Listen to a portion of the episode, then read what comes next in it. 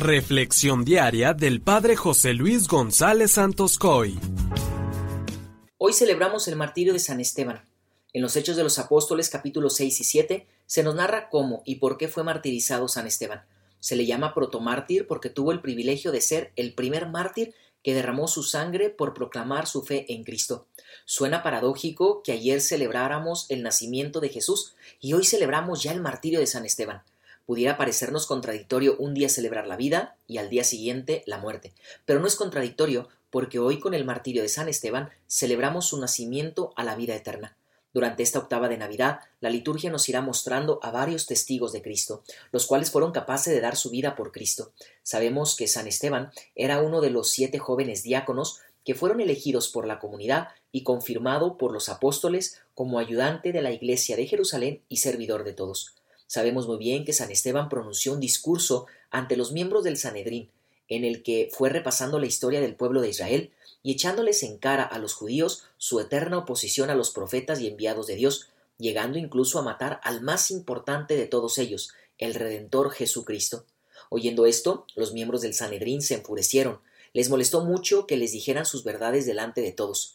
Claro, a quién le gusta que le digan lo mal que han hecho, y lo que hizo que estallaran en furia fue cuando San Esteban, lleno del Espíritu Santo, miró fijamente al cielo, exclamando Estoy viendo los cielos abiertos y al Hijo del Hombre en pie a la derecha de Dios. En ese momento, los que lo escuchaban se lanzaron contra él.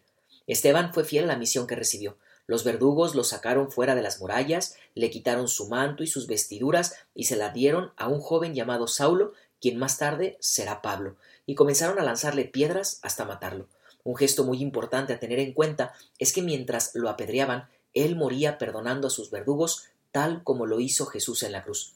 De San Esteban podemos aprender muchísimo, la fidelidad a la misión recibida, la perseverancia en medio de las pruebas y dificultades, el perdón sincero a sus enemigos y a todos sus verdugos, entre muchas otras cosas. Pienso en cuántas veces las dificultades, en lugar de que nos sirvan para dar testimonio de Cristo y ganarnos el cielo, nos vencen ellas mismas y nos alejan de Dios. Qué importante es aprender a dar testimonio fiel y ese testimonio hacerlo vida, perdonando a nuestros enemigos. Dice San Agustín algo muy interesante. Sin la oración de San Esteban, la Iglesia no hubiera contado con San Pablo entre sus miembros. Esto lo dice porque recordemos que cuando San Esteban muere perdonando a sus verdugos, ahí se encontraba Saulo. Su testimonio fue ya preparando el corazón de aquel hombre, quien más tarde sería llamado por Jesús a su seguimiento.